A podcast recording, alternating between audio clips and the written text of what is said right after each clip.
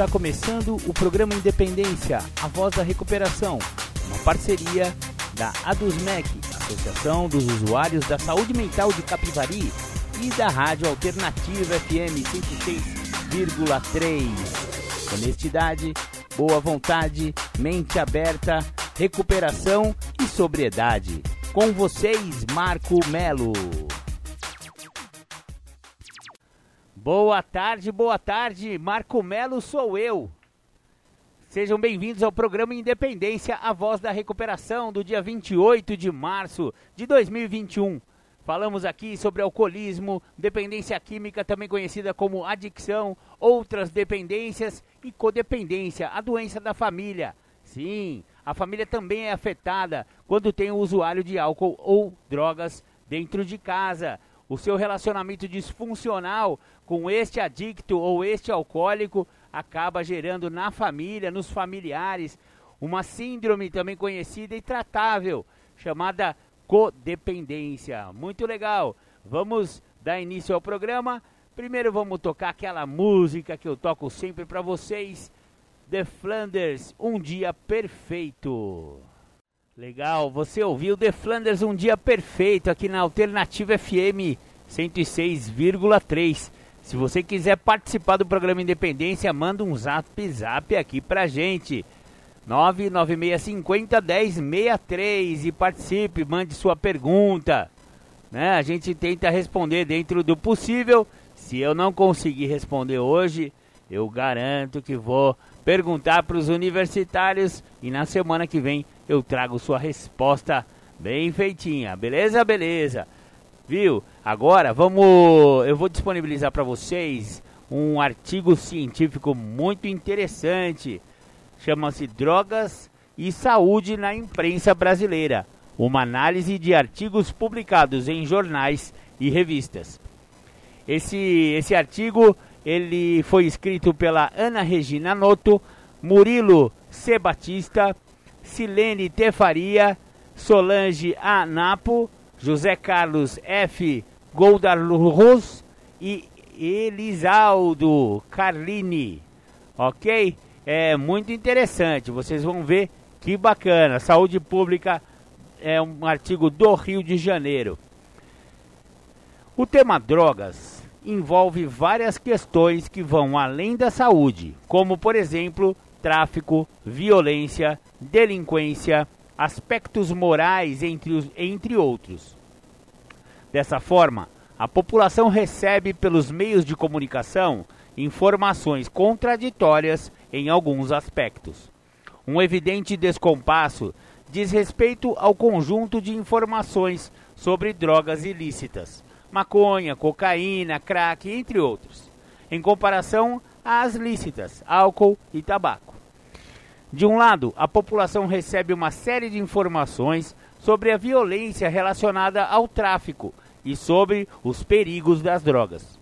E de outro, é alvo de sofisticadas propagandas para estímulo da venda de bebidas alcoólicas e de cigarro. Neste contexto, estes grupos de drogas, semelhantes em vários aspectos farmacológicos, passam a ser encarados de modo distinto pela opinião pública gerando posturas extremamente incoerentes sob a ótica de saúde. Além dessa questão, também merece destaque um posicionamento histórico da mídia sobre as drogas ilícitas. No fim da década de 70, em função do movimento norte-americano de guerras às drogas e da carência de estudos epidemiológicos brasileiros, a imprensa nacional começou a divulgar uma série de especulações sobre uma suposta explosão do uso de drogas ilícitas, como maconha, cocaína, ácido lisérgico, heroína, crack, sobretudo entre estudantes brasileiros. Nos primeiros estudos epidemiológicos realizados no Brasil no fim da década de 80, mostraram que, até aquele momento, a realidade era muito diferente da alardeada pela imprensa. O número de estudantes usuários de substâncias ilícitas era relativamente pequeno e estável. No entanto, alguns anos mais tarde, no início da década de 90, os números de usuários de drogas ilícitas de fato começou a aumentar, passando a justificar um posicionamento um pouco mais alarmista. Esses números cresceram imensamente após o ano 2000.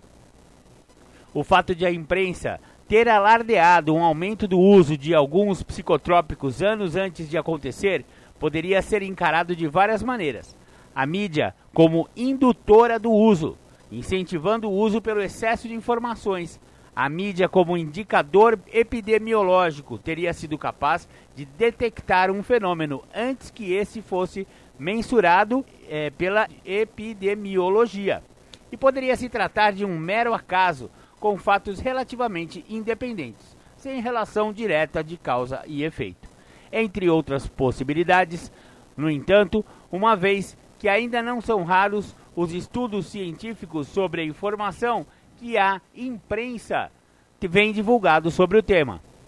Torna-se difícil estabelecer um paralelo de comparação adequado entre a imprensa e a epidemiologia relacionada ao uso de psicotrópicos. Portanto, considerando a importância da mídia na área da saúde e, além disso, a carência de estudos sobre o tipo de informação que vem sendo divulgado sobre drogas, torna-se fundamental a realização de pesquisas que busquem subsidiar discussões sobre o tema.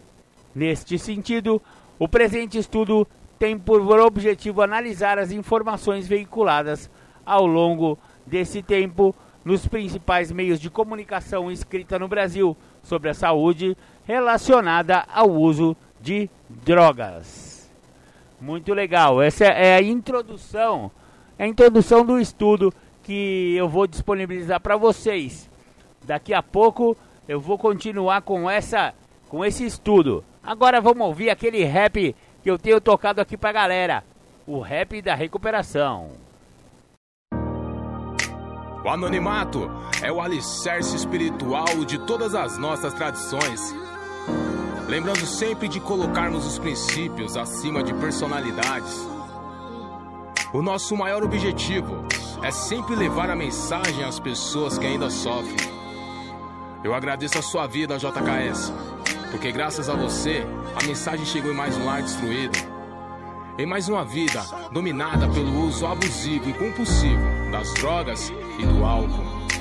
Só por hoje, eu aprendi a lutar contra essa doença, ainda que seja um dia de cada vez. Só por hoje eu tenho a certeza que Jesus Cristo é a pessoa mais importante da minha vida. Glória a Deus. Só por hoje eu posso me apoiar em vocês, meus companheiros, até que eu possa caminhar sozinho mas não foi nada fácil. Colei, fiquei um tempo firmão, só não tinha percebido honestidade, mudança de comportamento, atributos para poder ficar limpo. Foi só me achar forte, rapaz, pra liberar o inimigo, o monstro que vive dentro de mim, que a todo momento tem que ser combatido. Lá estava eu outra vez, tragando um pouco mais da morte, esquecendo tudo que havia aprendido, a minha impotência falando mais forte. Ainda não, isso ou aquilo tinha me acontecido, bem pior de onde parei, como posso ter permitido alguém aí? Será que pode me escutar? Alguém aí? Por favor, vem me ajudar. Eu lá trancado, cercado com tendência suicida. O telefone toca, eles dizem que alguém da minha família manda subir. Me tirar daqui sozinho, eu não consigo. Vou voltar pros companheiros só por hoje, fica limpo. Que dor terrível, só agora percebo, não vale a pena. Progressivo, incontrolável, não tem cura essa doença. É hoje vou te rejeitar.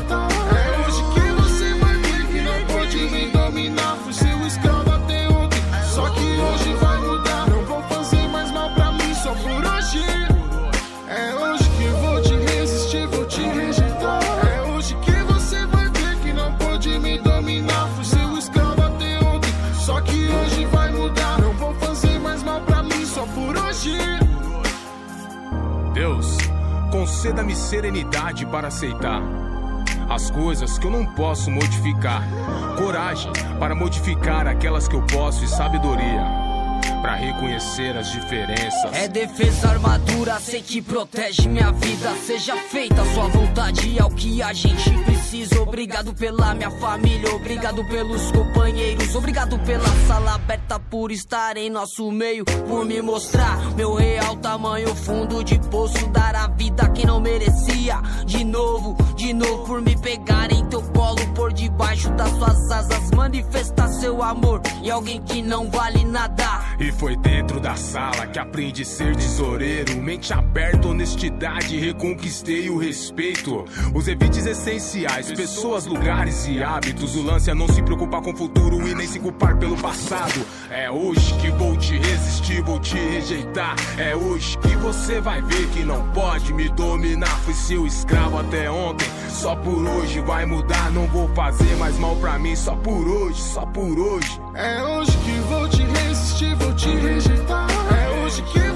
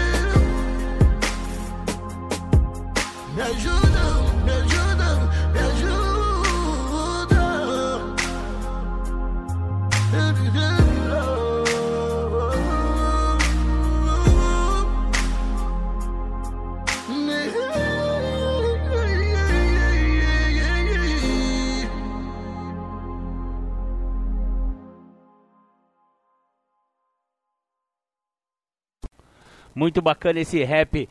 Eu não sei quem que canta, nem quem é o autor dessa, dessa música, quem fez e tal. A gente recebeu pelo WhatsApp e estamos disponibilizando porque tem tudo a ver com a pegada do programa Independência. Vamos continuar aqui com um artigo que a gente está trazendo aí para a galera sobre a ótica da imprensa em relação às drogas. Foram contados 502 artigos que estavam de acordo com as especificações estabelecidas para o presente estudo, ou seja, artigos que envolviam o tema drogas dentro da perspectiva da área da saúde. Os artigos sobre drogas representaram 7% do total de artigos relacionados à saúde. Cerca de um terço das manchetes não mencionavam nenhum psicotrópico em especial, utilizando termos gerais como drogas, tóxicos, vício. Entre as demais, o tabaco foi o psicotrópico destacado com maior frequência, 18,1%, seguido de, de derivados da coca, 9,2%, maconha, 9,2%, álcool, 8,6% e anabolizantes, 7,4%. Alguns psicotrópicos, embora usados com frequência pela população, apareceram em um número muito pequeno de manchetes, como foi o caso dos ansiolíticos, 0,8%, e dos solventes, 0,2%, um único caso, inclusive com valores muito inferiores comparados a drogas menos usadas no Brasil, como a heroína, 2,9%, e os alucinógenos, 1,4%. A grande maioria, 90,8% dos artigos, foi extraída de jornais, os quais, em geral, são diários e de abrangência estadual, predominantemente nas regiões Sudeste, 72,5%, em especial nos estados de São Paulo e Rio de Janeiro, e Sul, 8%. Apenas 9,2% dos artigos eram de revistas, as quais, em geral, são mensais e de abrangência nacional. Cerca de metade dos artigos estava apresentada em um quarto de página, 51,2%, seguida dos artigos de meia página, 20,5%. Também foram observados artigos de página inteira, 12,5%, algumas notas, 9%, e alguns artigos de duas ou mais páginas, 6,6%. As fontes das informações citadas nos artigos foram diversificadas, sendo frequentes os depoimentos de profissionais, 60,4% de médicos, delegados, educadores, entre outros, e ou especialistas na área de estudo, 41,2%, assim como pesquisas científicas, 53,4%, leis e ou políticas públicas, 26,1%, e depoimentos de usuários, 17,7%. A maioria dos artigos mencionou ao menos uma fonte nacional, mas aproximadamente metade referiu também fontes internacionais, na maior parte pesquisas e políticas. Os artigos em geral referiam-se a mais de uma fonte, muitas vezes mesclando relatos de profissionais e ou especialistas sobre determinado acontecimento, com dados de pesquisa, leis ou depoimentos de usuários. Para os psicotrópicos, tanto lícitos quanto ilícitos, a maioria dos artigos privilegiou os prejuízos decorrentes do uso, 80,3%. A única exceção foi a maconha, para a qual predominaram artigos referentes aos benefícios terapêuticos de seu uso, 54% dos artigos sobre a maconha. A dependência foi a consequência para a saúde, mencionada com maior frequência, citada em cerca de metade da amostra, 46%. Outros prejuízos também foram apresentados, como violência, brigas e roubos, 9,2%, síndrome de abstinência, 8%, HIV, AIDS, 6,8%, overdose, 5,8%, acidentes de trânsito ou trabalho 5,6%, entre outros. No que diz respeito aos benefícios, o uso terapêutico foi o mais frequente, citado em 58 artigos, 11,6% do total, os quais, na maioria, versavam sobre medicamentos, ansiolíticos, anfetaminas, entre outros, ou sobre substâncias da maconha. Foram variadas as intervenções citadas como alternativas para lidar com o uso indevido de drogas. O tratamento foi a intervenção mais citada, 33,5% dos artigos, sendo a internação e o uso de medicamentos as opções mais frequentes. Os aspectos relacionados à legislação foram comentados em 26,0% das matérias, a prevenção, mencionada também em 26% dos artigos, na maioria das vezes foi apresentada vinculada ao ambiente escolar e privilegiando a informação como medida preventiva. Entre os poucos artigos que mencionaram a redução de danos, 6,8%, predominaram temas sobre a prevenção da transmissão do HIV. Para a repressão, citada em 23,5% dos artigos, os enfoques se dividiram entre repressão ao tráfico, barra traficante e ao uso, barra usuário. A ênfase emocional. Embora os jornalistas escrevam textos aparentemente isentos, é notória a tendenciosidade dos temas abordados. Essa ênfase se torna mais evidente nos textos elaborados por outros profissionais e ou especialistas, advogados, médicos, delegados, entre outros, os quais incluem seus julgamentos pessoais, retratando a situação de forma alarmante, usando expressões como trata-se de um abismo, o uso de drogas é um bom exemplo do horror, por um psicanalista, por exemplo, né? E o flagelo da droga por um economista, entre outras. Artigos sobre cigarro. A maioria das manchetes dos artigos sobre o tabaco fez referência a danos, como por exemplo os malefícios do fumo, do fumo estado de Minas Gerais, morte pelo tabaco que cessará, Diário do Comércio, filho de fumante sofre mais de asma, o Globo. Também foram frequentes os artigos sobre políticas antitabagistas, dicas ou tratamentos para parar de fumar. Por exemplo, Serra aperta o cerco contra fumantes. Ministério processará fabricantes de cigarro, zero hora, sem fumaça. Técnicas mais eficientes para abandonar o cigarro. Veja o que fazer para largar o cigarro. Boa forma. O tabaco foi apresentado como prejudicial em quase todos os artigos, sendo que a dependência e as complicações orgânicas, especialmente pulmonares e cardiovasculares, foram as consequências mais citadas. As intervenções destacadas foram relacionadas à legislação, em geral voltada para o aumento da restrição ao uso, mas vários artigos também comentavam sobre o tratamento e a prevenção. Os fumantes foram caracterizados nos artigos como adultos, alguns adolescentes, de ambos os sexos, dependentes do cigarro, sem a definição de classe social ou grupo específico. Artigos sobre bebidas alcoólicas. A maior parte dos artigos enfatizou os riscos, apresentando manchetes como: beber sim, sem exagero, revista Corpo a Corpo. Álcool reduz a fertilidade feminina, o tempo. Sinal vermelho para alcoolismo e no trânsito, Gazeta Mercantil. As consequências prejudiciais mais citadas foram dependência, acidentes e violência em geral. Também foram frequentes os artigos sobre dados epidemiológicos. 65% de alunos de escola pública bebem. Dimenstein e Klaus. O tratamento do alcoolismo. Pílula promete combater o alcoolismo. Zolini. Alguns artigos destacaram os benefícios do vinho. Vinho reduz a taxa de colesterol. Moreira.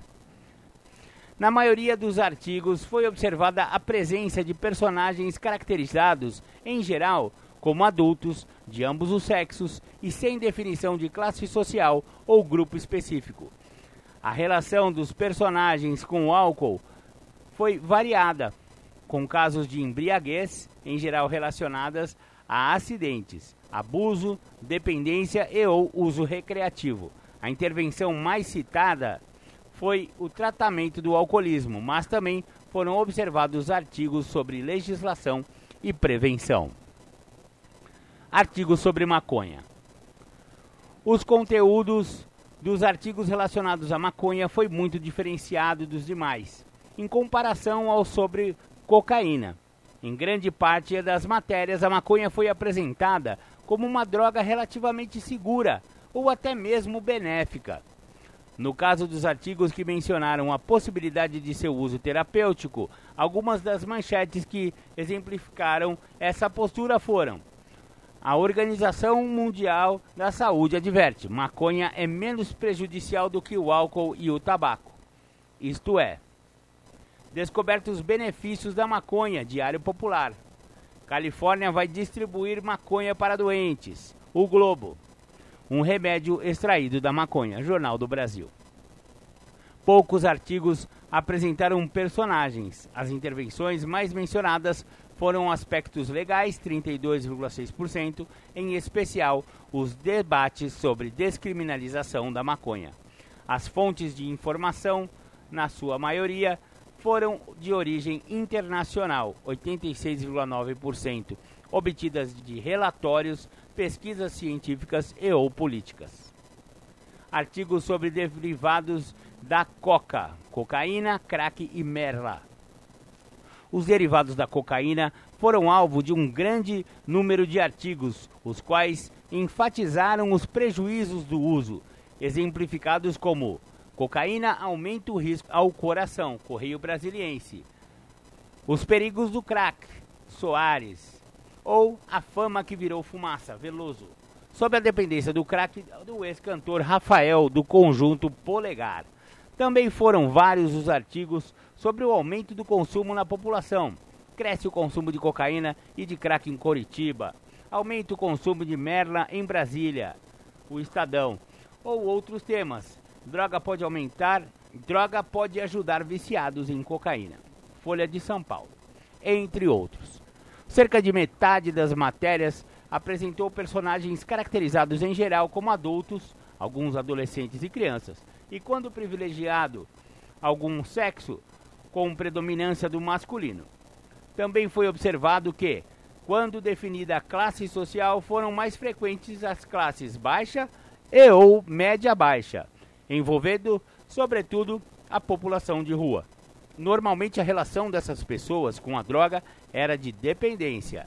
As intervenções mais frequentes foram as relacionadas aos tratamentos para dependência de cocaína, 45,6%, em geral, mencionando indivíduos que estavam em tratamento ou repressão, 34,8%, especialmente sobre apreensões. Artigo sobre anabolizantes. Embora os anabolizantes não sejam classificados como psicotrópicos, os artigos sobre essas substâncias foram incluídos no presente estudo, em função de seu potencial de abuso. Os artigos destacaram o aumento do uso e os riscos dele decorrentes entre atletas que buscam a droga para obter um melhor desempenho, por vaidade. Algumas manchetes foram: As drogas que fortalecem, embelezam e matam. O Globo os riscos do uso de anabolizantes. Os adolescentes consomem muito. Mulheres apelam para anabolizantes. Anabolizante é uma bomba perigosa. Os anabolizantes representam a categoria com maior frequência de personagens, inclusive com fotos de atletas. Estes, em geral, foram caracterizados como adultos esportistas. Não foi observada definição de classe social e para os artigos que definiram o sexo, a predominância foi o do masculino. As intervenções mencionadas ficaram apenas no campo da legislação e ou da repressão, a maioria das vezes em função da detecção de anabolizantes entre esportistas, doping.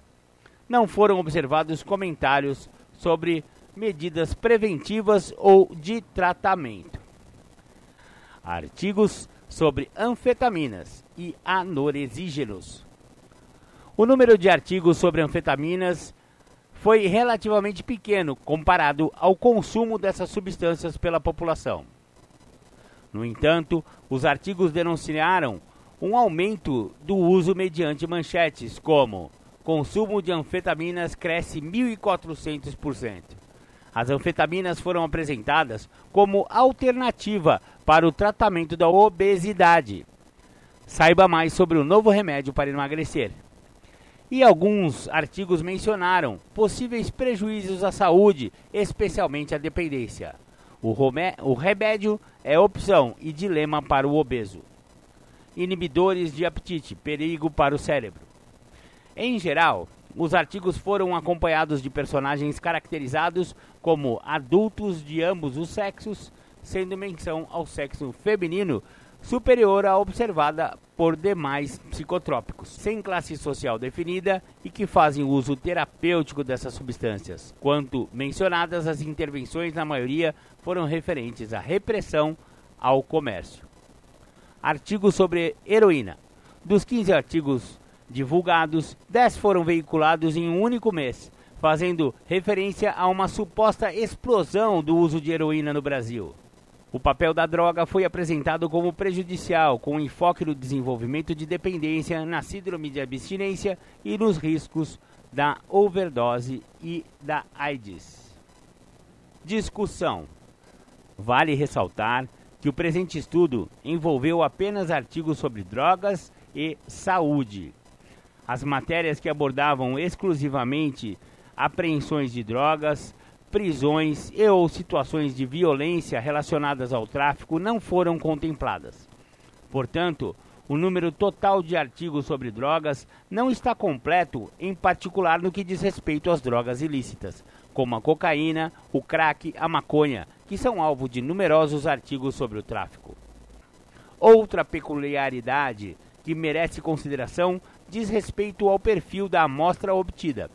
A maioria dos artigos foi extraída de jornais veiculados no estado de São Paulo e Rio de Janeiro, indicando a maior frequência de matérias sobre o tema nos meios de comunicação desses estados. Por outro lado, essa distribuição desproporcional também acarreta a necessidade de uma leitura criteriosa dos dados obtidos no presente estudo, os quais não devem ser generalizados para o Brasil. O retrato da situação sob a ótica da imprensa brasileira. As drogas mais frequentes nas manchetes foram tabaco, 18,1%, derivados de coca 9,2%, maconha 9,2%, álcool 8,6%, com menor destaque para anfetaminas 3,2%, ansiolíticos 0,8% e solventes 0,2%. No entanto, quando levamos em conta a prevalência do uso de drogas na população, o quadro é diferente. O álcool é o psicotrópico mais consumido pela população brasileira e o responsável pelos maiores índices de problemas decorrentes do uso. Contexto este que justificaria sua primeira colocação no ranking da imprensa. Em relação aos solventes, estudos realizados entre populações jovens, estudantes do ensino fundamental e médio e jovens em situação de rua têm demonstrado um consumo elevado. No entanto, somente 9% dos artigos mencionaram essas substâncias, dos quais apenas um destacou um solvente, o lança-perfume, em sua manchete. Paralelamente, os estudos epidemiológicos também têm indicado um consumo abusivo de determinados medicamentos psicotrópicos, sobretudo de anfetaminas e ansiolíticos. Todavia, a frequência de artigos sobre esses psicotrópicos foi, foi relativamente pequena. Embora não seja possível estabelecer a frequência ideal de artigos, ao menos seria esperado que houvesse uma distribuição mais equilibrada, compatível com os indicadores epidemiológicos.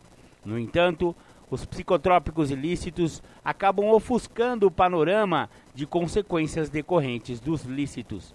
Vale lembrar ainda que não foram considerados os artigos sobre o tráfico de entorpecentes, o que determina um número ainda maior de artigos sobre as drogas ilícitas. Essa desproporção reflete-se diretamente na percepção da população, distorcendo as crenças relativas ao uso de psicotrópicos no país. Infelizmente, essa visão ofuscada parece não ocorrer apenas entre a população leiga, atingindo diferentes segmentos, alguns deles inclusive responsáveis pelas políticas públicas. A ênfase emocional estampada nos artigos jornalísticos é outro fator que merece atenção, principalmente por ter sido observada com maior frequência nos textos de especialistas que lidam com a questão no seu cotidiano, advogados, médicos, entre outros.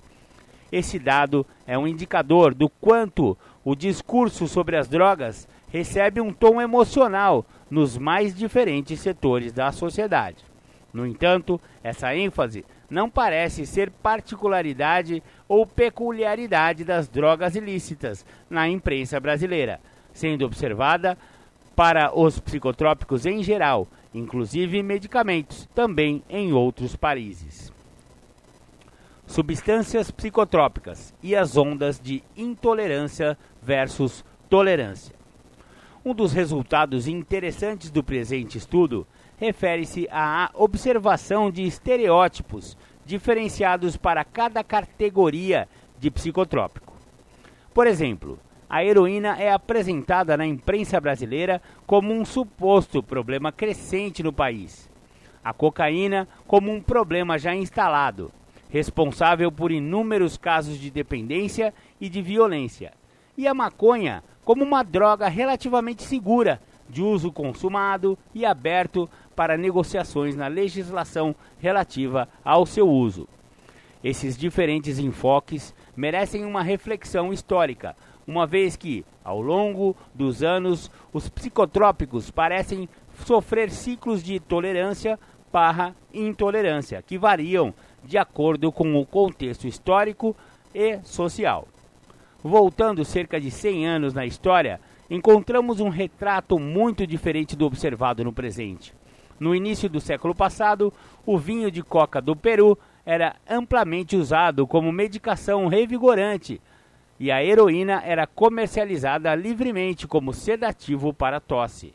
Já o álcool sofria sua pior onda de intolerância norte-americana, a qual culminou na famosa Lei Seca.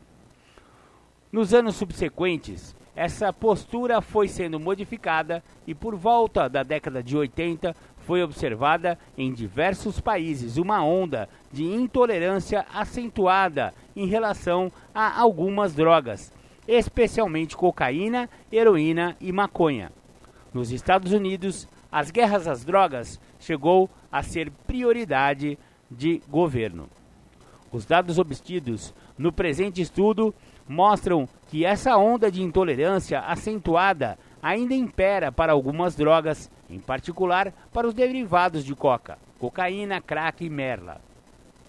A mídia geralmente apresenta essas drogas associadas a casos dramáticos de dependência ou situações de violência, somados a uma tendência de crescimento do consumo.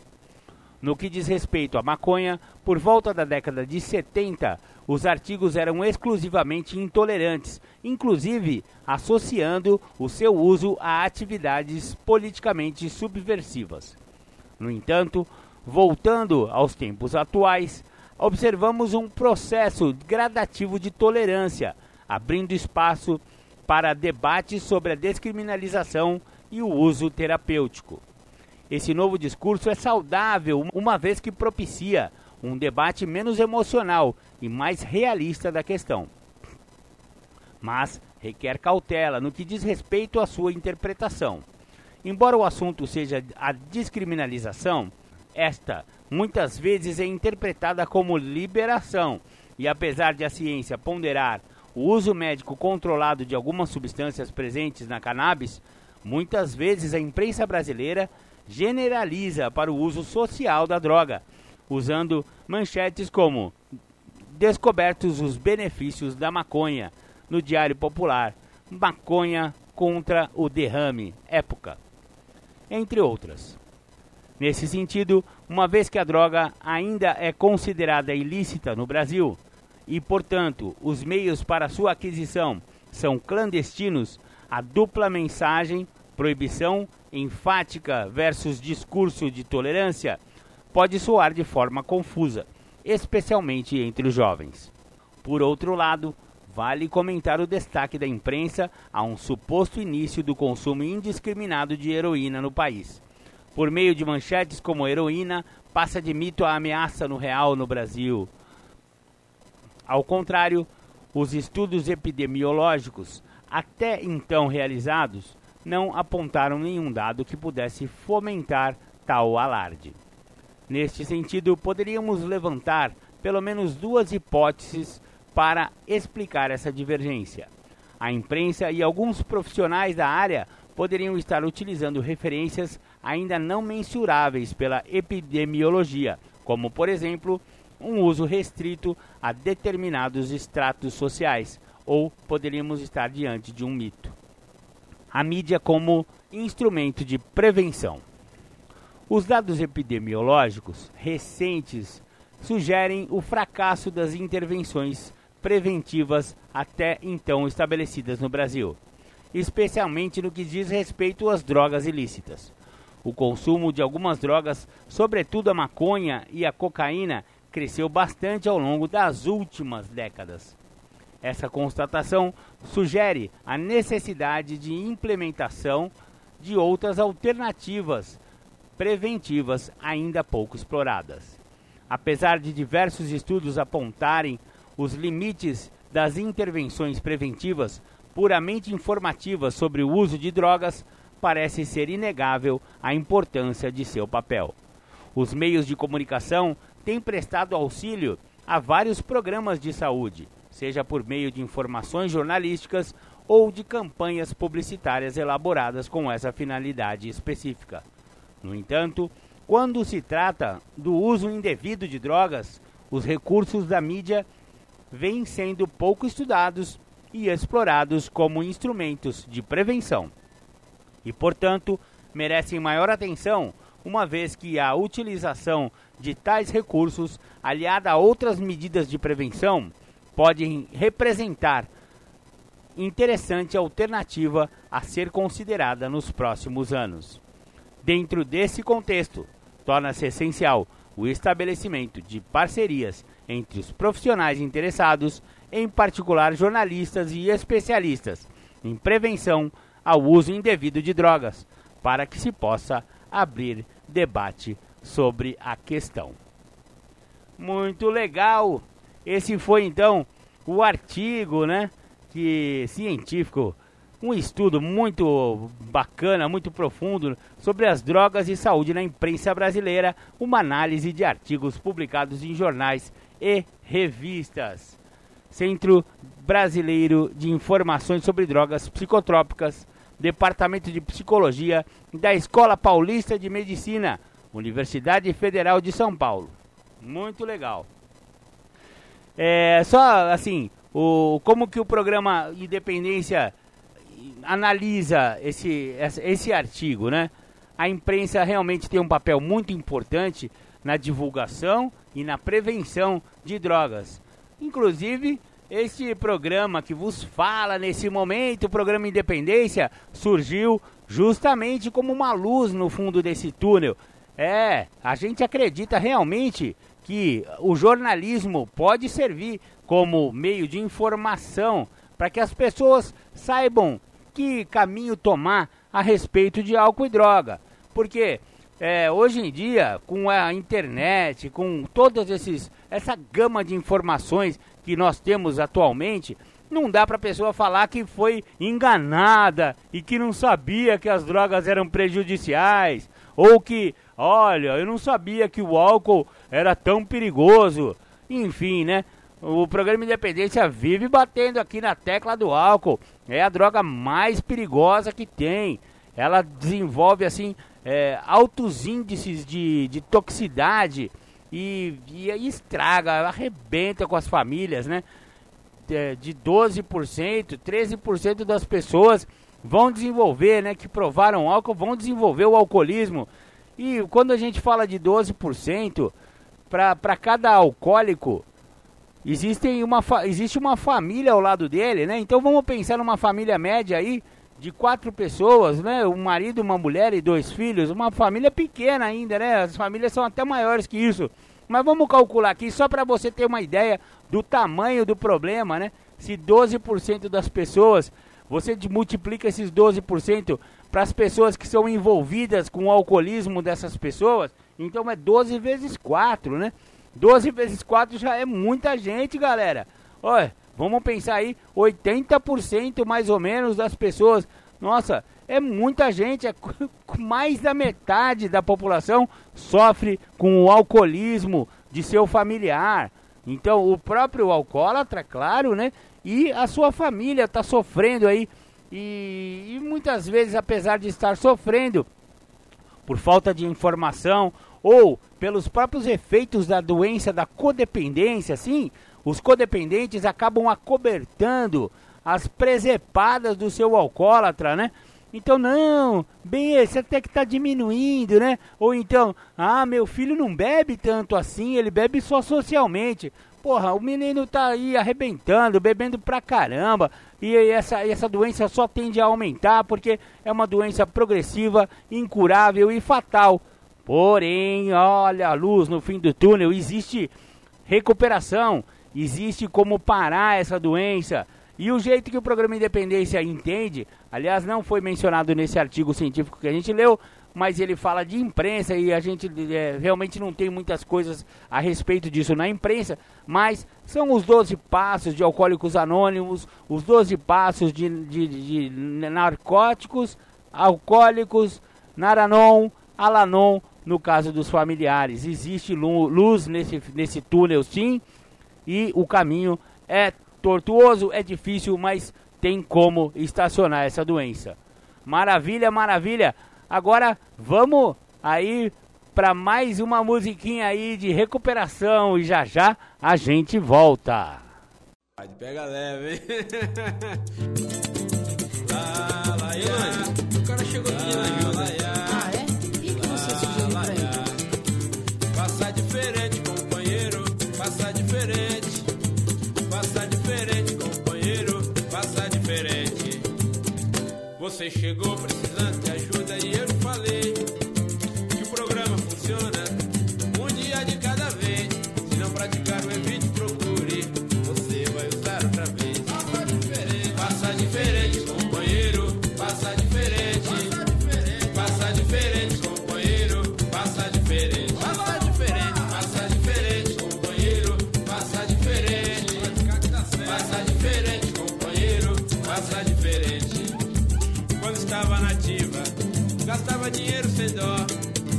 Agora justifica, dizendo que tá na pior. É. Não pratica passo, não passa o lixo, não faz o café.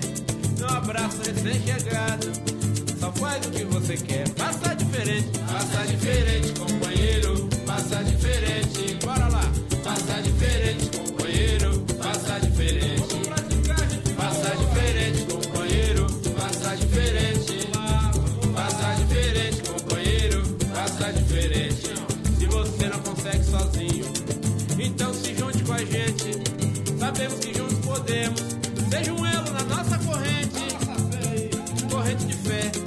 sabedoria.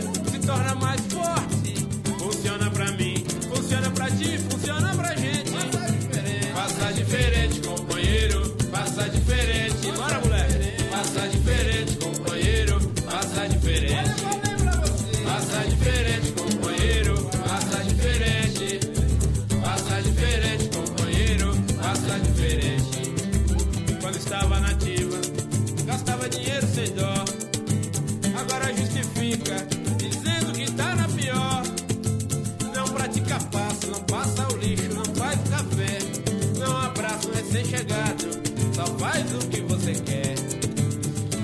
diferente, companheiro, passa diferente.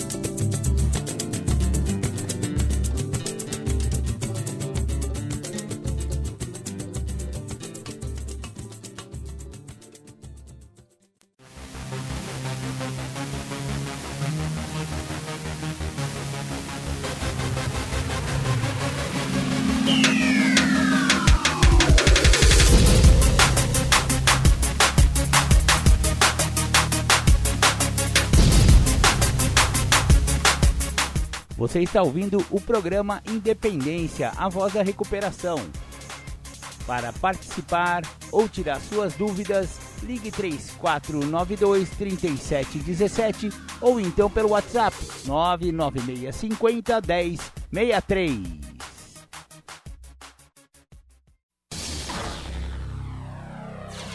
Se você acha que já ouviu tudo, isto é só o começo. Esquina Pastelícia! Venha saborear os mais deliciosos pastéis de Capivari. Carne, misto, palmito, carne com queijo, queijo, calabresa picante, pizza, frango com catupiry, frango com queijo, carne, bacon e cheddar, frango, bacon e cheddar, Romeu e Julieta, doce de leite e o delicioso Chocolícia. Avenida José Aniquino, 222, esquina da Avenida Piratininga, Centro, Capivari. Telefone 99356 6853 é o nosso WhatsApp. Aceitamos todos os cartões.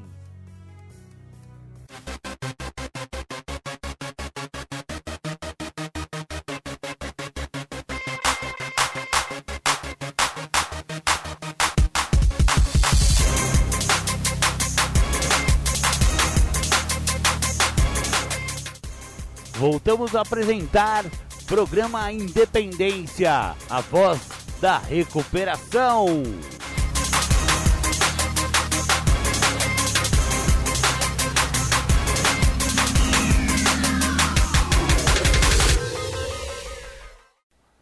Bacana, voltamos com o programa Independência, a voz da recuperação. Você ouviu antes dos intervalos aquele sambinha que eu recebi anonimamente. Eu não sei quem são os autores, nem são, quem são os cantores. Se por acaso você souber é, dessa, tiver essa informação, por favor, mandar aqui um zap zap aqui para a Rádio Alternativa para a gente poder dar créditos a quem de direito é. Maravilha, maravilha. Agora voltamos é, com as temáticas do Julião. Isso mesmo. Vamos é, disponibilizar duas temáticas do Júlio hoje. A primeira, ela, ele vai falar sobre maturidade emocional. Então, com vocês, Júlio César Butti, falando sobre o programa de 12 Passos dos Anônimos. Nós vamos falar de maturidade emocional e da importância do programa de 12 Passos no amadurecimento.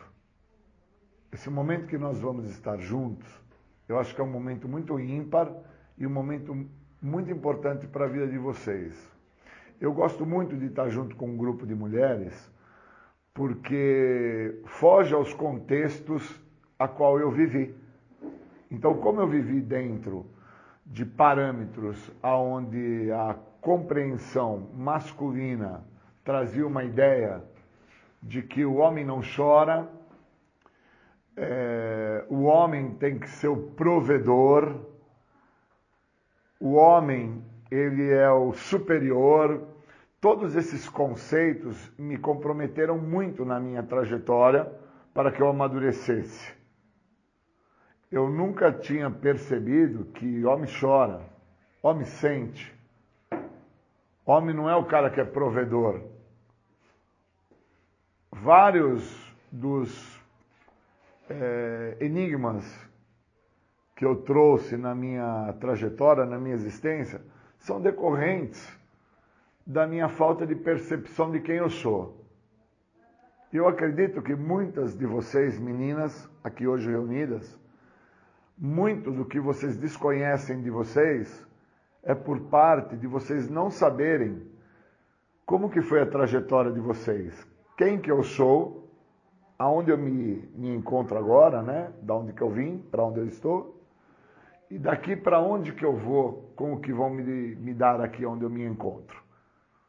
Então, quando eu me dei conta de que me faltava amadurecimento emocional, e eu só me dei conta disso quando eu compreendi a importância do programa de 12 passos na minha vida, é que eu pude entender aonde que eu cheguei. Eu cheguei a um estado de desespero, cheguei a um estado de loucura que me fez, na minha trajetória, me comprometer de uma forma muito profunda. E aí hoje, eu olhando a minha esposa, eu olho o filho da minha esposa, eu olho o irmão da minha esposa, eu olho é, o pai da minha esposa, eu olho a mãe da minha esposa, eu olho vocês, e olhando o outro ser humano, aqueles que estão mais próximos de mim, que é a minha família, e olhando a vocês, meninas, que estão um pouco mais distantes, mas fazem parte da minha história, porque eu sou portador da mesma doença que vocês são portadoras, eu passo a me amadurecer em relação às minhas vontades, eu me amadureço em relação às, à minha forma de pensar, eu me amadureço em relação a entender aonde que eu cheguei. Porque eu vou olhando o outro, eu vou entendendo a trajetória do outro, eu vou compreendendo como que o outro está fazendo na sua história, e eu vou entendendo aonde que eu cheguei, porque foi assim que eu fiz. Eu fui passando na minha história, eu fui passando na minha trajetória, sem me ver. E o outro, se ele não tiver alguém para olhar ele, o outro vai passar na história dele, na trajetória dele, sem se ver. É impossível se enxergar sem uma próxima pessoa junto. Ninguém se conhece se não tiver o outro que vai é, mostrar àquela pessoa que está sem se conhecer o que está se passando na vida dela.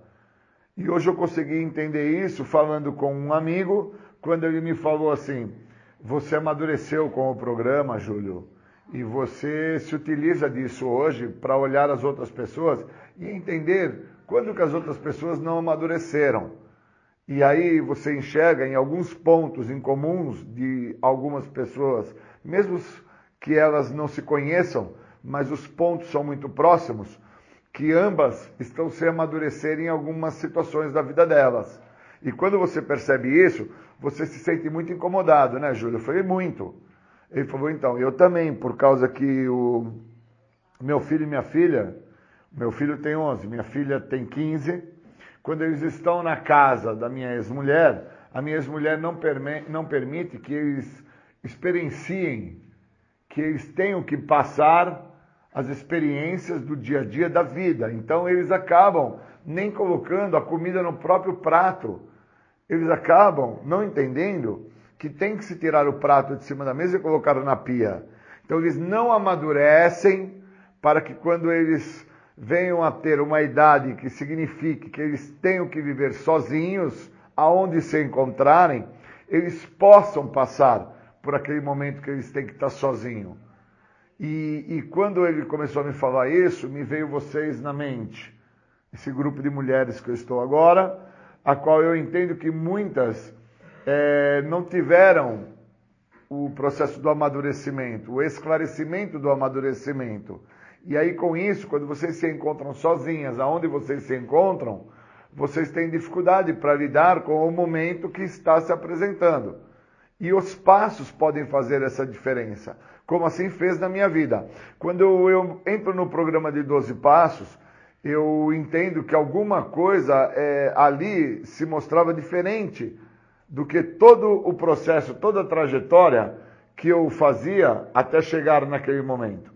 Todo o meu processo, toda a minha trajetória de, de tentar me entender, a qual acabei chegando ao estado de desespero por não me compreender, e aí eu fui fazer o uso de álcool e de droga, todo esse processo eh, findou-se na dependência química. Me tornei um dependente químico, alcoólico, usuário de, de inúmeros tipos de droga, tentando encontrar uma saída para o que eu sentia. Então, o que eu sentia era muito ruim. Eu sentia uma ausência paterna, eu sentia uma ausência materna, eu sentia que eu não era bonito, eu não era bem quisto na escola, eu sentia que as pessoas não estavam afim da minha companhia. E todo esse processo de auto-rejeição vinha é, também muito da minha baixa estima, que já vinha muito antes de entender o que seria o processo da rejeição que eu manifestava, quando eu já olhava para as pessoas e tinha uma compreensão que essas pessoas não gostavam de mim.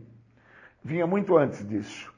E aí o programa me fez ficar mais lúcido em relação que eu fui usar álcool e drogas para tentar encobrir tudo isso, para tentar não sentir tudo que eu sentia. Então o programa foi me amadurecendo e quando eu chego para fazer um tratamento, eu chego desprovido ainda de amadurecimento. E aí dentro do espaço eu me sinto muito sozinho. E o me sentir muito sozinho não me dava condição de participar de nada, nem da laboterapia, nem de fazer um arroz, nem de lavar um prato, nem de limpar um banheiro, nem de arrumar uma cama, porque eu sempre tive pessoas para fazer isso para mim.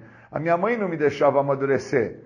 A minha mãe, na ânsia de fazer com que o Júlio desse certo, ela me prejudicou profundamente. E o meu pai também. Na ânsia de fazer o Júlio ser um cara maravilhoso, um, um, um bom empresário, um cara sensacional, ele me condenou. Ele me fez me tornar uma pessoa fadada a sofrer de comparações. Por que, que o outro tem, por que, que eu não tenho? Então eu sempre fui uma pessoa muito voltado para a ideia de fama, prestígio e poder. E se existem coisas que o programa nos mostra que vai me afastar do que o programa tem a oferecer, é fama, prestígio e poder. Então, veja que quando eu adquiri a fama do drogado, o prestígio de acreditar que eu tinha droga e vendia droga, e o poder, que foi o dinheiro que eu ganhei com o uso de álcool e de droga, isso acabou por me afastar cada vez mais da possibilidade de entender o que me faltava, que me faltava amadurecer. Então, de uma certa forma, os caras que eu convivia me apoiavam a, a viver dentro de uma falsa realidade que eu era o cara que tinha droga, que eu era o cara armado, que eu era o cara que matava, que eu era o cara que fazia. E na verdade, com isso eu fui construindo uma imagem, um personagem que sem amadurecimento nunca conseguiria é, quebrar esta imagem. Eu preciso quebrar essa imagem. Eu preciso deter isso. E para deter isso eu preciso do programa. Sem o programa eu não detenho nada. Sem o programa eu vou alimentando esta imagem de uma pessoa que não existe aonde eu estiver. Então, se eu estou no centro de tratamento, eu fico com a imagem daquela pessoa que chegou ao centro, mas que não mostra a sua inferioridade, não mostra seus medos, não mostra que não se aceita fisicamente, não mostra quem é, mas que traz a imagem do criminoso, do bandido, que traz a imagem que de alguma forma as pessoas que me olham acham que eu sou aquilo.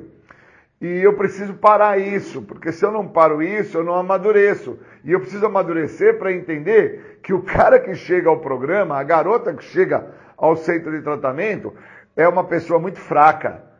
É uma pessoa que, de uma forma muito singela, sofre de uma fraqueza que, se não for vista esta fraqueza, essa fraqueza não vai ser tratada, não vai haver amadurecimento nessa fraqueza, e essa fraqueza vai condenar essa pessoa a acreditar que ela não é merecedora de nada, que ela não é capaz de atingir os objetivos que ela tem que atingir. E o programa me faz compreender os objetivos que eu tenho que atingir. O programa me elucida. Então, eu, quando eu olho a minha família, como eu falei para vocês, quando eu olho vocês, meninas, quando eu olho alguns amigos no grupo anônimo, quando eu olho as pessoas na rua e eu percebo que as mesmas estão cometendo algumas gafes na sua história, na sua própria trajetória, e que essa gafe só vai ser vista uh, à frente, de uma forma bem longitudinal, quando a pessoa a qual está recebendo esta gafe, seja seu filho, seja o seu pai, a sua mãe, seja quem for que está junto com você, onde te falta amadurecimento, para que você perceba que o que você está fazendo com aquela pessoa naquele momento, você está por condenar ela de forma longitudinal. Então, quando eu entendi isso, eu me esclareci, eu, me, eu evoluí na realidade, né? Eu consegui entender o que, que o programa me oferece. Foi muito importante para mim. E aí eu caiu a ficha, pum! Falei, cara, agora eu estou entendendo. E aí, quando esse meu amigo me falou, cara, minha esposa não deixa meus filhos evoluírem, meus filhos experienciarem, eu entendi que se eu não deixar as pessoas experienciarem, se eu não deixar as pessoas buscarem um grau de evolução, ou com o erro delas, ou com o acerto delas, eu vou ser uma pessoa que vou ficar a sofrer dos horrores desta doença. Pois o horror desta doença chamada adicção é me manter aprisionado dentro de uma maneira de pensar onde eu acredito nessa maneira de pensar. E essa maneira de pensar me aprisionou por mais de 20 anos. E eu não posso continuar sendo uma vítima, uma presa fácil desta doença. Eu preciso combater esta doença. E a única forma que eu tenho para combater esta doença é com o programa. Ou eu permito que este programa me amadureça, para que eu entenda que eu quero com que as coisas aconteçam sempre da minha maneira, com que as coisas, o, o final, o resultado final de tudo que eu quero da minha maneira, é porque eu visualizo um benefício próprio, ou eu amadureço com o programa para que eu interprete o que esse programa tem a me oferecer, ou eu estou fadado ao resultado final, que é sofrer dos horrores da doença. O horror desta doença a qual eu estou fadado, se eu não me tratar, se eu não amadurecer, é chegar ao tal estado de desespero que eu cheguei, sem entender que eu era portador de uma doença progressiva, incurável de fins fatais, que foi fazer o uso do álcool e da droga. Então, as meninas que aqui se encontram, neste momento, precisavam entender consigo própria aonde eu cheguei, o que, que eu almejava dentro do processo da minha edificação, da minha existência, qual era a ideia que eu tinha para a minha própria pessoa. Eu esperava ser mãe, eu esperava ser filha, eu esperava ser amiga. O que, que eu esperava? Porque se eu não amadurecer no sentido de entender qual era a minha ideia, eu vou ficar dentro desse local que eu me encontro, desse grupo de mulheres, sem entender nem mesmo por que, que eu cheguei aqui. E obviamente, quando chegar o momento de eu sair desse grupo, eu não vou saber para onde eu vou. E nem mesmo o que eu tenho comigo, a qual eu levo comigo, que chama-se 12 passos, para tentar usar isso em áreas da minha vida. Pois eu vou voltar a, ao cerne da minha existência, que é a minha família. Eu vou voltar às questões sociais, eu vou voltar ao meu profissional, eu vou voltar para aonde eu já me encontrei, aonde eu já estive. E se eu voltar para onde eu já me encontrei, onde eu já estive, sem amadurecimento, eu com certeza irei retornar aonde eu me encontro agora. Se agora eu me encontro no centro de tratamento, é para cá que eu volto de novo. Se aqui fosse um sistema carcerário, preso eu estaria novamente. Se aqui fosse um leito hospitalar, nesta cama eu estaria deitado para ser tratado de alguma enfermidade.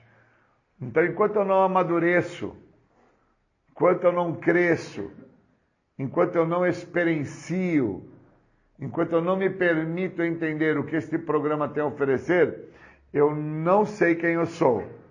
E se eu não souber quem eu sou, isto que estou sendo não vai deixar de existir, eu não vou me modificar e eu não vou entender por que, que meu pai me comprometeu tanto, por que, que minha mãe me comprometeu tanto, e hoje, por que, que dentro da sociedade que eu vivo, eu me encontro tão comprometido.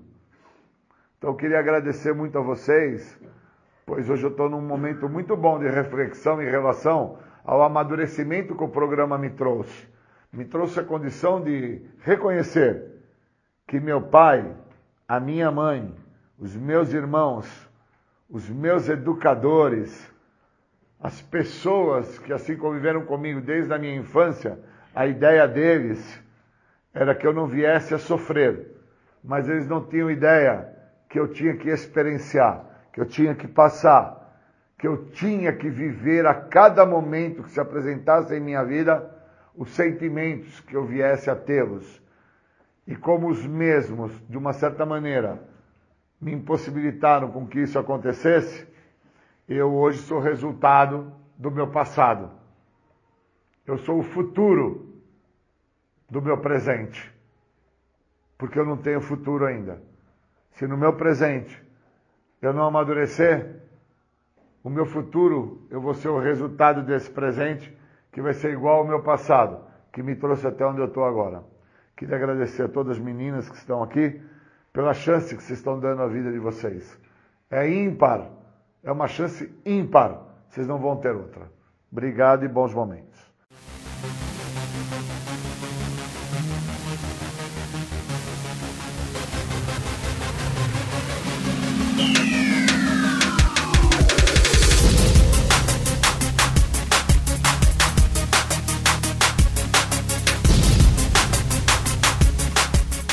Você está ouvindo o programa Independência, a voz da recuperação.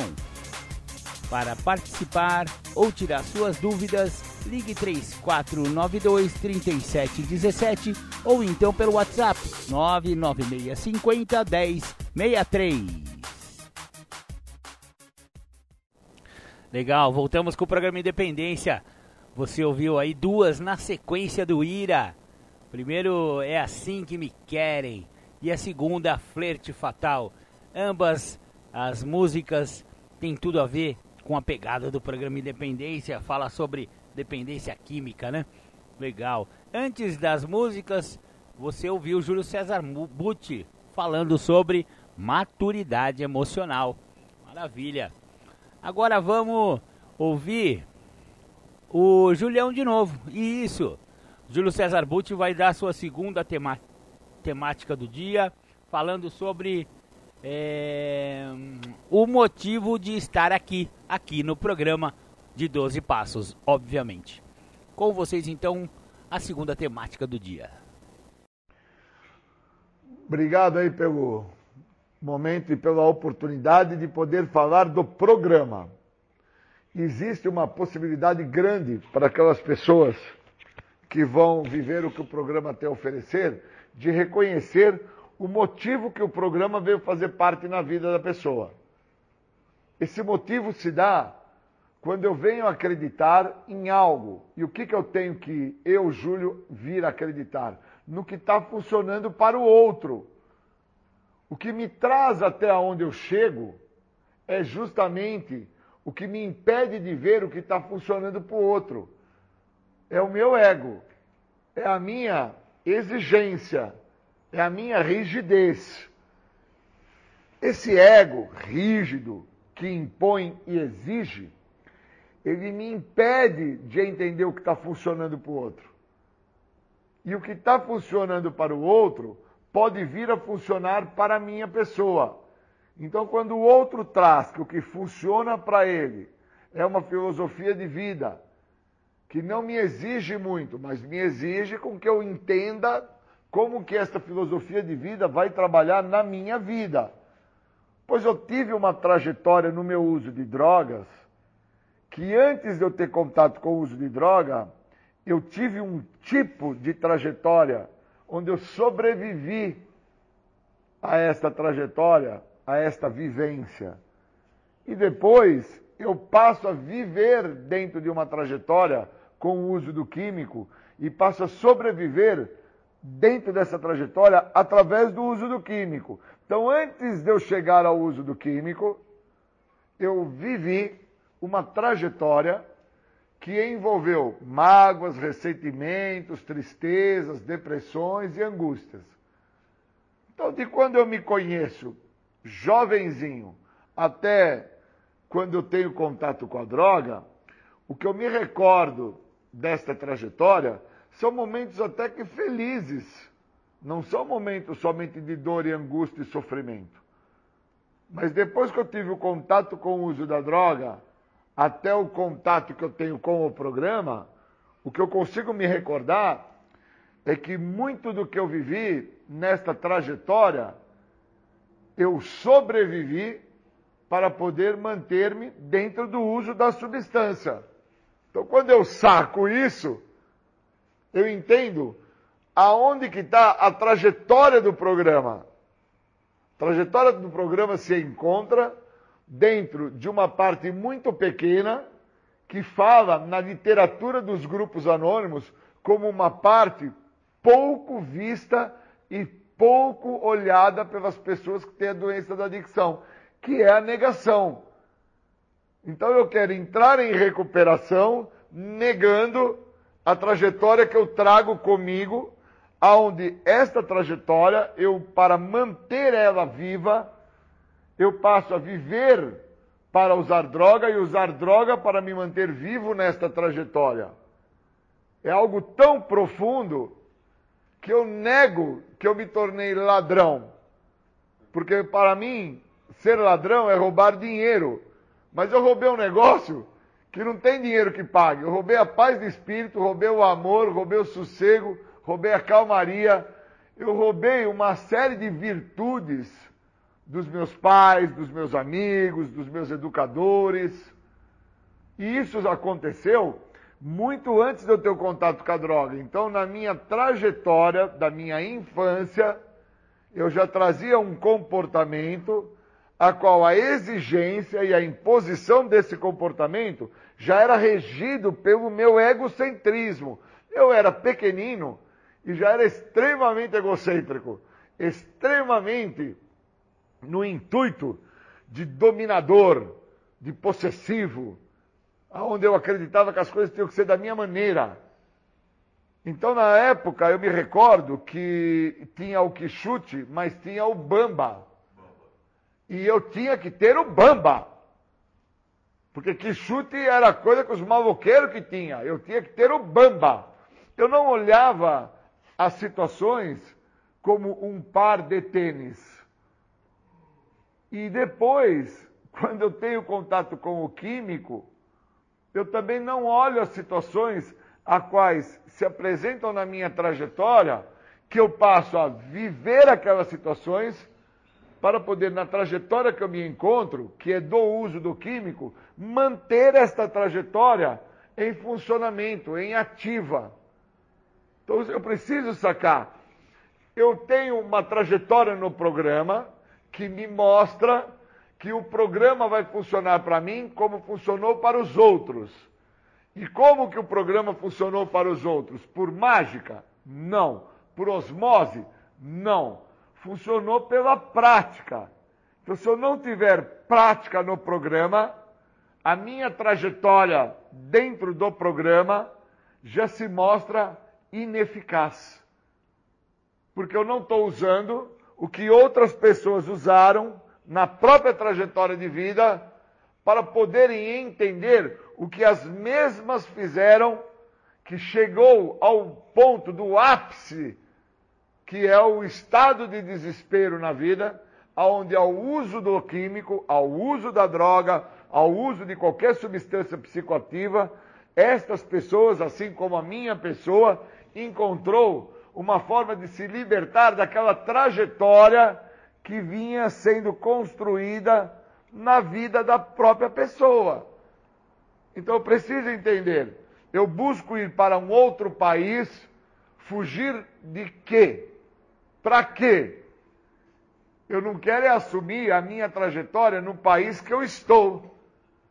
Eu busco ir na favela, cheirar cocaína, fumar maconha, beber pinga, porque eu não quero, no local que eu me encontro, sentir a trajetória que eu causei para mim e aonde eu me encontro, eu teria que resolver aquilo. Então, esse processo é o processo que eu preciso entender sobre a trajetória que o programa me oferece. Senão, eu, de uma forma ineficaz, vou ter em mãos o programa e não vou usar o programa na minha trajetória. E aí, eu tenho que compreender que a minha trajetória, as minhas escolhas, a minha egocentricidade, a minha exigência me conduziu, me fez um movimento para que eu chegasse ao estado de desespero aonde eu cheguei. Só que o meu estado de desespero, primeiro aonde eu cheguei, foi dentro de um sistema de tratamento. Ali eu me vi em estado de desespero. Eu não sabia que estado de desespero já era a trajetória de vida que eu vivia, a qual eu sobrevivia nela para fazer o uso do álcool e das drogas, para que assim eu não olhasse a trajetória de vida que eu trazia comigo. Então eu comecei a acreditar, quando eu cheguei num centro de tratamento, que ali eu tinha chego num estado de desespero, que aquele local era uma desgraça para mim. Olha onde que eu cheguei. E na verdade, aquele local que eu tinha chego seria o início de uma nova trajetória da minha vida, pois eu iria pegar o que o programa dos grupos anônimos, chamado 12 Passos, teria para me transformar na trajetória que a partir daquele local eu pudesse usar o que o programa me oferece. Pois o programa funciona para tantos outros, por que, que não iria vir a funcionar para mim? Mas o programa só não funciona para mim, o programa se mostra eficaz, mas para o Júlio, ele não é eficaz quando eu não enxergo a trajetória que me trouxe até o programa. Porque na minha trajetória, o que me faz chegar ao estado de desespero, que foi quando eu cheguei ao centro de tratamento, achando que ali era o total desespero, e na realidade, o total desespero já se apresentava na minha trajetória de vida muito antes. O uso do químico foi uma forma de anestesiar a minha história. E eu preciso entender que as situações externas, elas até, de uma certa maneira, acabaram por fazer uma composição para me agradar, para me favorecer, para me beneficiar. Mas essa composição não mudou minha trajetória. O que muda a minha trajetória, dentro do que o programa tem a oferecer, são os passos. Por isso que é tão complicado uma pessoa entrar em recuperação.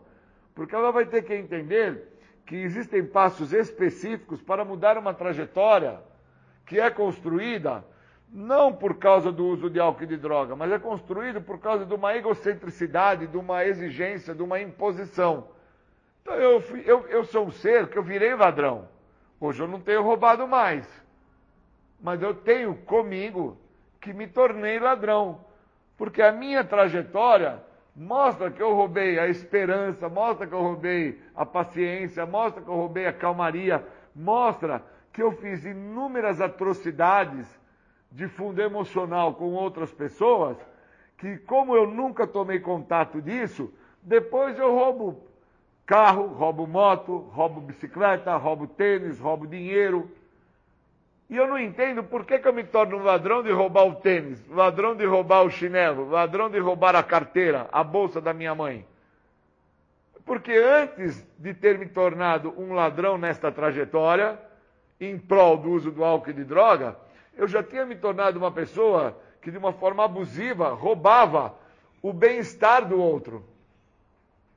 Então, caramba, eu quero me recuperar da doença da adicção ou eu quero parar de usar, de usar droga? Porque se eu quiser só parar de usar droga, o programa vai funcionar para mim? Vai, mas não de forma eficaz. Ele vai ser somente no álcool e na droga. Vai ser paliativo, isso mesmo. E é bacana quando eu entendo que usar de forma paliativa, eu não entro em recuperação. Eu somente paro com aquilo que eu acredito que era o que estava me causando a dor no momento.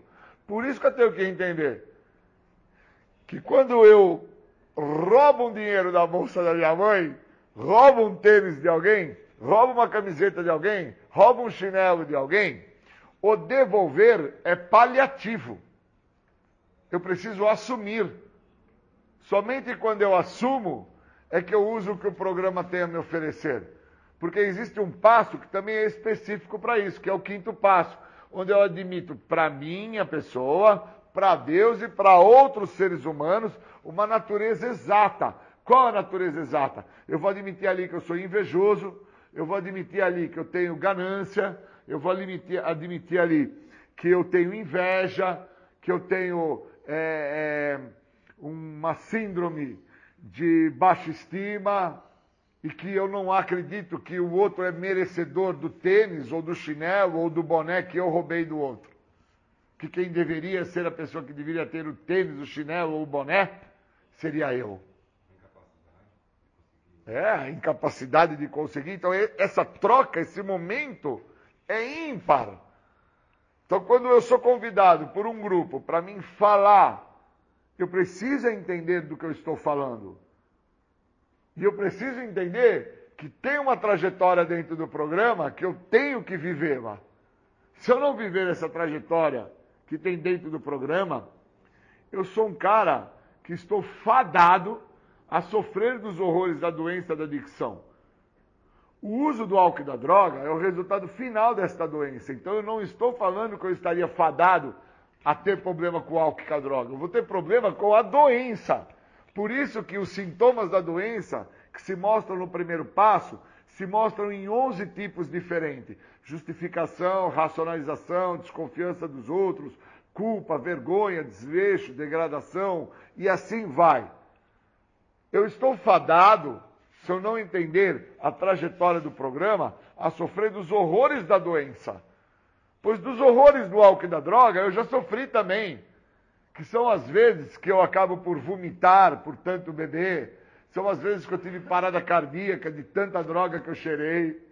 São as vezes que eu tive problemas de ordem pulmonar, falta de ar, por causa de tanto crack que eu fumei.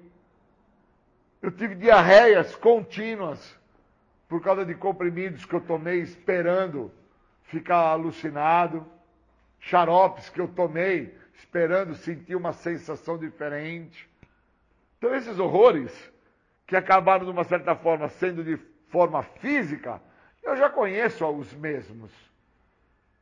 E eu preciso compreender aonde que eu me torno fadado a sofrer dos horrores da doença da adicção sendo que os sintomas da doença se mostram a partir de uma parte muito pequena, a qual eu não quero tomar contato, que é a negação. Pois falar da grandiosidade do que eu justifico, do que eu razonalizo, do que eu questiono, do que eu transfiro, essa parte é muito fácil, porque são expressões que têm uma dimensão grande. Agora, e a dimensão gigantesca, avassaladora que é, o que eu nego. Sou portador de uma doença, cara. Não sou portador de uma deficiência moral. E dentro desta doença, algumas deficiências morais vão se tornar de ordem patológicas. Eu me torno um mentiroso patológico. Eu me torno um abusador patológico. Eu me torno uma pessoa gananciosa de forma patológica.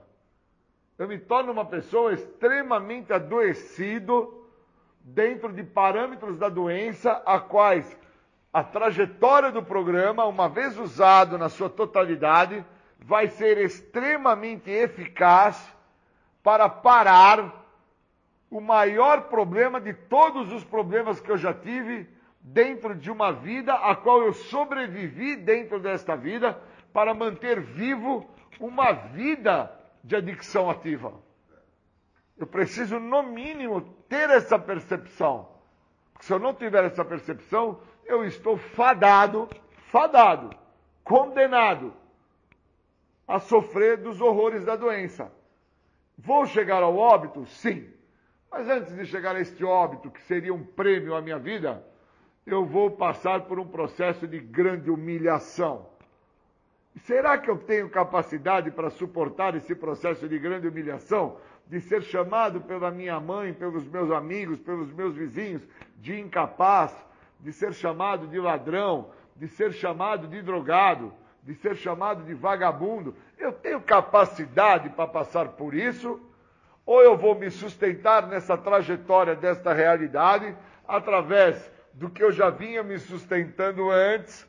E agora, quando eu chego a uma oportunidade ímpar, que é o programa, algo que é eficaz para deter a doença da adicção, agora que eu chego a essa oportunidade ímpar, eu não vou deixar ela ser eficaz por parte da minha egocentricidade, por parte da minha imposição e da minha exigência.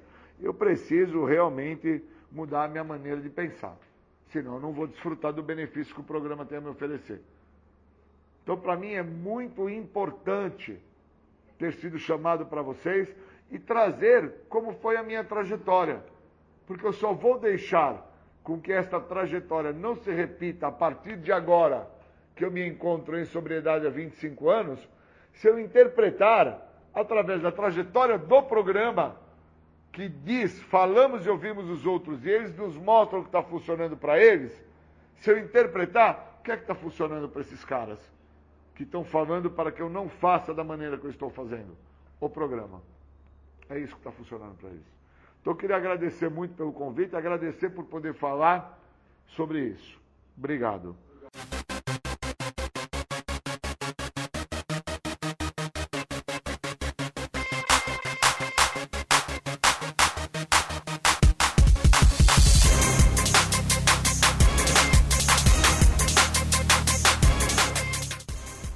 Voltamos a apresentar programa Independência, a voz da recuperação.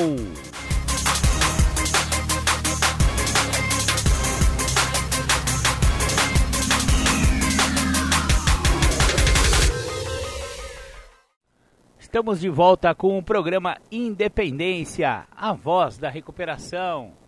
Você ouviu Júlio César Budi falando com propriedade sobre o programa de Narcóticos Anônimos, muito legal. Agora eu vou disponibilizar para vocês mais um estudo do Dr. Ronaldo Laranjeira, exatamente. Perguntas e respostas para o Dr. Ronaldo Laranjeira. Dr. Ronaldo é médico, psiquiatra, dono da cadeira de psiquiatria da Unifesp de São Paulo e fundador da UNIAD, Unidade de Pesquisas em Álcool e Drogas.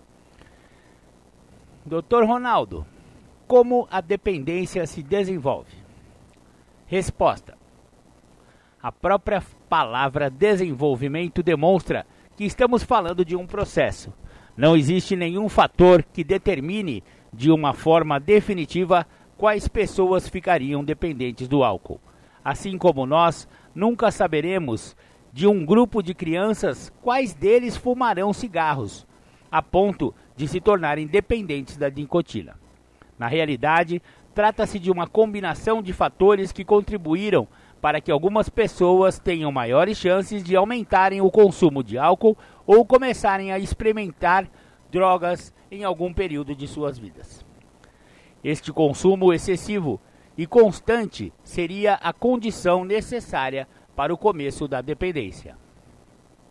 Dependência significa que o ato de usar uma droga deixou de ser uma função, de ter uma função social e eventual prazer com o uso da substância e passou a ficar disfuncional, um ato em si mesmo.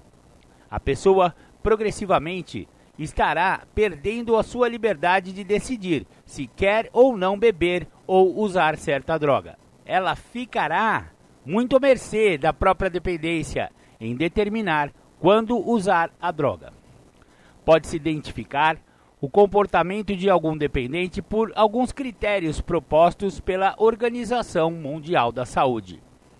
1. Um, padrão de consumo diário ou na maioria dos dias da semana, principalmente se o uso da substância ocorrer ao longo de várias horas do dia. 2. Sentimento de necessidade de uso da substância. 3. Preferência do uso da substância frente a outros comportamentos. 4. Uso de altas doses da substância com diminuição dos efeitos iniciais. 5. Aparecimento de sintomas físicos e psicológicos decorrentes da falta da substância. Dr. Ronaldo, quais são as principais complicações do uso de drogas? Resposta: A dependência de uma droga é somente uma das complicações possíveis. Na realidade, uma droga pode causar efeitos negativos e não precisa causar dependência.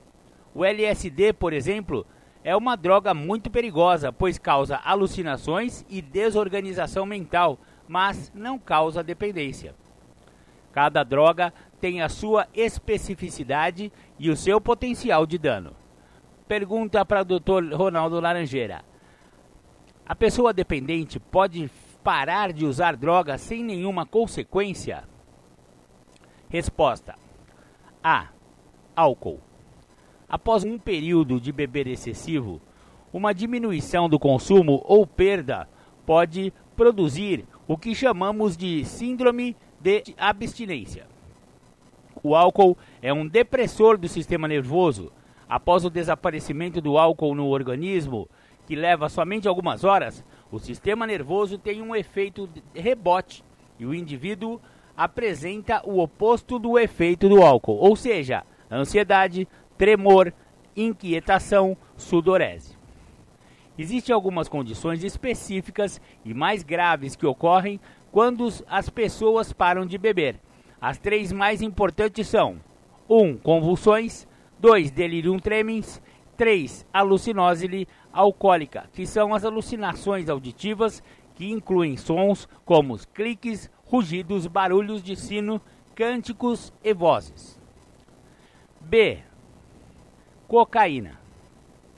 Após o uso crônico da cocaína e com o desenvolvimento da dependência, o sistema nervoso fica num estado de excitação constante.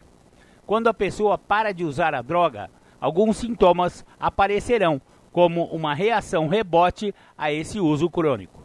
São os chamados sintomas de abstinência da cocaína. Estes sintomas teriam duas fases. Fase 1: duração de 1 a 3 dias após a parada do uso, onde ocorre depressão, ansiedade, irritabilidade, falta de prazer, fome e vontade de uso de cocaína. Gradualmente, o desejo pela cocaína diminui e a vontade de dormir fica mais intenso. Fase 2. Duração de 1 a 10 semanas. O desejo intenso pela cocaína se mantém, com irritabilidade, ansiedade e falta de prazer. Progressivamente, a memória dos efeitos negativos do uso da cocaína começam a desaparecer e o desejo tende a ficar mais forte, sobretudo em contato com o mesmo ambiente onde usava. O paciente faz um contraste entre a falta de prazer que ele experimenta no momento com o prazer obtido durante o uso da droga, ocasionando uma situação de risco importante para a recaída. É importante notar que estes sintomas são um fator de risco para a recaída, mas de forma nenhuma ameaça a segurança do paciente. Existem algumas drogas que diminuem a intensidade destes sintomas, como por exemplo os antidepressivos. Tratamento. Dr. Ronaldo, o que é tratamento? Resposta: O abuso de drogas ocorre ao longo de um período de tempo. É um desenvolvimento, um processo. Uma forma de entendermos graficamente este processo é de uma espiral para baixo. A pessoa começa a experimentar drogas, além da experiência prazerosa que a pessoa tem, a pessoa começa a experimentar algum tipo de problema. Muitas vezes, o próprio usuário não nota esses problemas.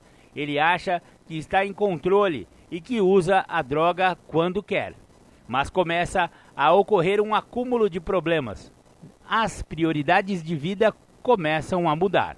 A escola e seus compromissos ficam de lado, e a presença nas aulas e as provas perdem sua obrigatoriedade. A vida familiar, com suas obrigações, torna-se um tormento e fonte de brigas. A saúde física e mental é desconsiderada. De qualquer forma, todos esses fatores acabam ocorrendo e se somando, fazendo com que a pessoa entre num ciclo vicioso para baixo, onde as drogas, com seu potencial de dependência, é o principal fator ligando esses eventos num processo de deterioração, onde a pessoa, pela dependência, vai ficando cada vez mais impermeável à influência ambiental.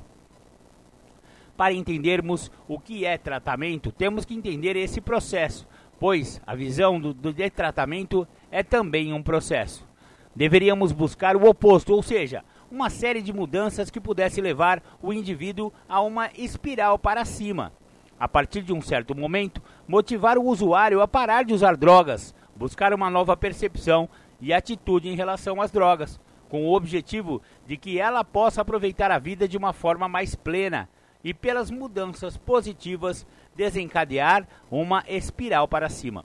Uma mudança positiva dando oportunidade para uma outra mudança positiva é o que chamamos de um círculo virtuoso, onde coisas boas chamam coisas boas. Portanto, tratamento deve ser considerado dentro de uma ampla gama de ações que vai desde o envolvimento familiar, tentando ajudar o usuário a abandonar as drogas e buscar ações positivas, afastamento do grupo no qual a pessoa consumia drogas, qualquer atividade de envolvimento com novas formas de relacionamento social novos grupos, novas religiões, novos empregos, etc. Grupos de autoajuda e até ajuda profissional propriamente dita. Bacana! Então, essas foram as perguntas e respostas para o psiquiatra Dr. Ronaldo Laranjeira. Obrigado, Dr. Ronaldo, por essas, por essas respostas aí, que com certeza muitas pessoas é, têm essa dúvida, doutor. Muito obrigado. Como vocês puderam ver, existem é, vários efeitos, né, da, de, de, colaterais do uso de drogas e várias nuances no tratamento, nos tratamentos é, sobre a dependência, né, em cima da dependência. E o, o, o, no última, na última linha aqui da, da, da última resposta do Dr. Ronaldo, ele fala de grupos de autoajuda. E eu gostaria de focar um pouco mais nessa parte da resposta dele, porque, na minha opinião e na opinião do programa Independência, os grupos de autoajuda ou grupos de ajuda mútua, como são conhecidos os grupos anônimos de alcoólicos anônimos, narcóticos anônimos, no caso das dependências de álcool e droga, e Naranon e Alanon para os familiares que estão prejudicados com a convivência disfuncional. Que, que, que, convivência não é disfuncional quando você tem um usuário de álcool e ou outras drogas em casa? Exatamente. Esses grupos se provaram como o tratamento mais eficaz contra a dependência química e a dependência alcoólica. O, os programas de ajuda mútua do AA e do NA para usuários de álcool e drogas se, mostra, se mostram muito eficazes. E, inclusive, o doutor Drauzio Varela falou que a medicina não tem tanto poder sobre um alcoólatra do que outro alcoólatra dentro da Irmandade de Alcoólicos Anônimos. É, é, o próprio doutor falou isso aí. E é verdade mesmo. Dentro dos grupos você tem o apoio de outras pessoas que passaram com, por problemas semelhantes e que conseguiram encontraram uma saída, né? Então, não tenha dúvida que na no quesito recuperação, nada melhor do que os 12 passos de AA e de NA, Narcóticos Anônimos. Bacana, bacana. O programa Independência vai ficando por aqui. Esperamos você na, no próximo domingo, né? Pra gente falar mais um pouquinho sobre álcool e droga e trazer à luz esses assuntos que são tão tabu na nossa sociedade, mas que, assim como os monstrinhos somem, né? Quando você coloca uma luz em cima deles, é. Os nossos monstros pessoais somem quando a gente coloca uma, um holofote iluminando eles, né? Por isso que falar sobre os problemas evita que nós adoeçamos. Muito bacana, muito bacana. Eu vou deixar aqui meu abração pro seu Noel. Me ligou ontem, seu Noel. Grande abraço. Seu Noel tá, tá sóbrio aí há só 33 anos. É um grande exemplo aí de recuperação na cidade de Capivari. E também mandar um abraço e um beijão para todos os companheiros e companheiras aqui da nossa região, Capivari, é, Santa Bárbara do Oeste, Americana, Salto, Itu, Tietê, Piracicaba. Nossa, toda essa, todas essas cidades aqui em volta de Capivari são privilegiadas porque temos muitos grupos anônimos. Um abração para todo mundo e agora vocês ficam com o programa Tardes Sônicas, as pedradas do rock and roll. Tchau, tchau. Beijo no coração. Fui.